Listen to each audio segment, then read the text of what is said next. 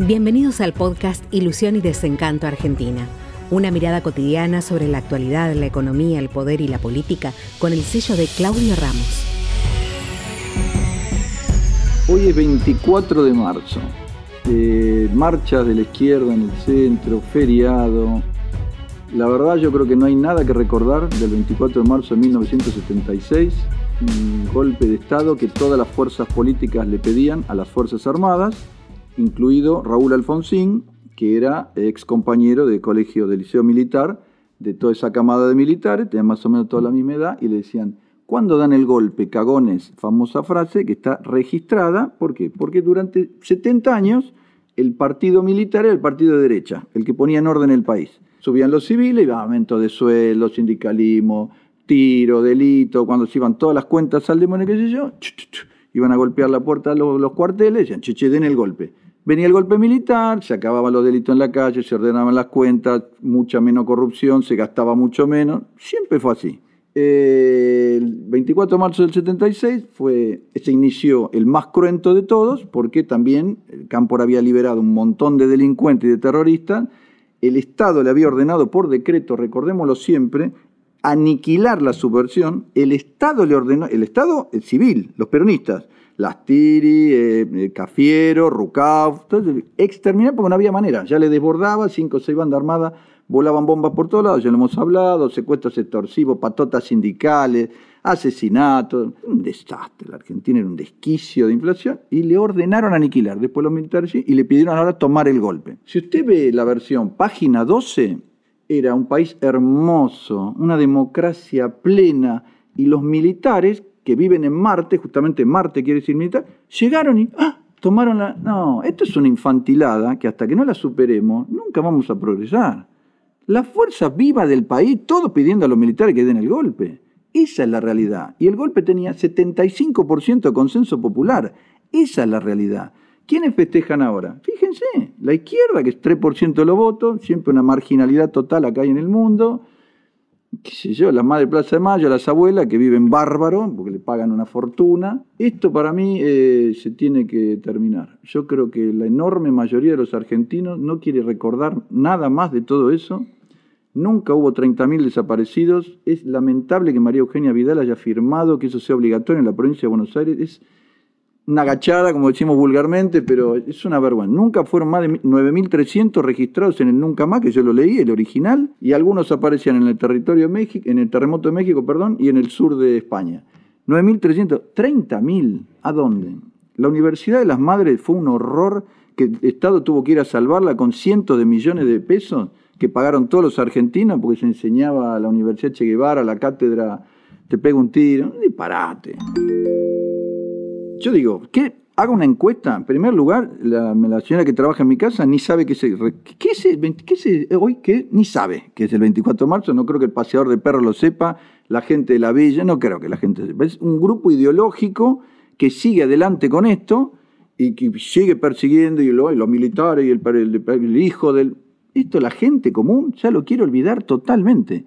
¿Cuáles son los derechos humanos que nos preocupan? Eh, la psicóloga está atendiendo a una paciente por teléfono, atendiendo a una paciente por teléfono, ¿estamos claritos? Mirá lo amable que es, la, llama, porque es una profesional responsable, la atiende en la calle y una bestia que tiene años de cárcel, 10 causas penales, tendría que estar preso, la mata. Esos son los derechos humanos que nos... ¿Qué pasó en Margarita Belén en septiembre de 1976? No le interesa casi a nadie, menos del 10% de la gente.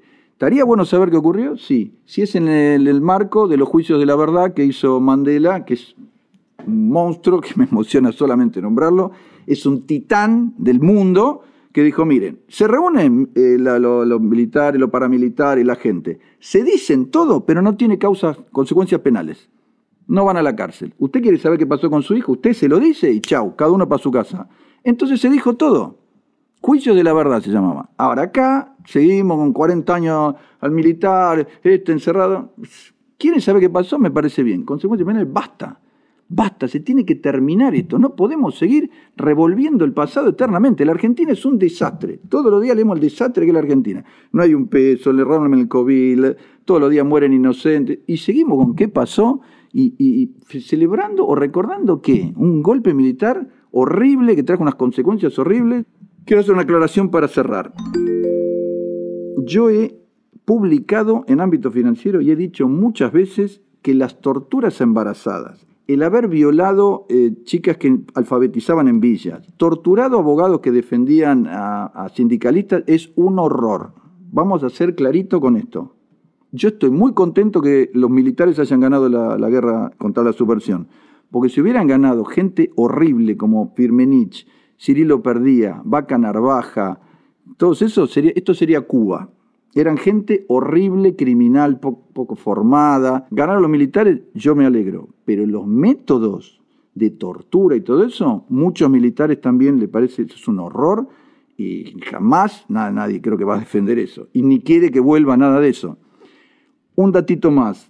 Dicen, no hay más golpe de Estado. No hay más golpe de Estado porque Estados Unidos no los avala más. En 1989 cayó el muro de Berlín, entonces el partido de derecha, que se oponía a los avances de la izquierda comunista, que era el militar, eh, ya se terminó. Como la, izquierda dejó de ser financiada por la Unión Soviética, quedaron entre cuatro países, empezó a mainar todo eso, Estados Unidos no avaló más golpes militares. Hoy es justo etapa de Clarín, los documentos que los militares le pedían permiso a la CIA. La verdad no le veo nada de novedoso. Es obvio que todos los, Pinochet, Venezuela, todos los militares, Indonesia, en todo el mundo, tenían el, acuerdo de Estados Unidos porque era el partido de derecha, era el que frenaba el avance del comunismo.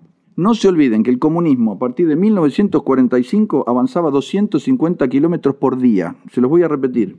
Desde que termina la Segunda Guerra Mundial, el comunismo avanzaba 250 kilómetros por día copaba países que hay en China, Vietnam, Lituania, Letonia, Estonia, Hungría, eh, Rumania, Bulgaria, Cuba, Namibia, seguía. Eso se frenaba con guerras terribles, como la de Vietnam, o eh, fomentando el, partido de derecha, que era el militar, que era el que se oponía a esos avances y que trajo consecuencias espantosas.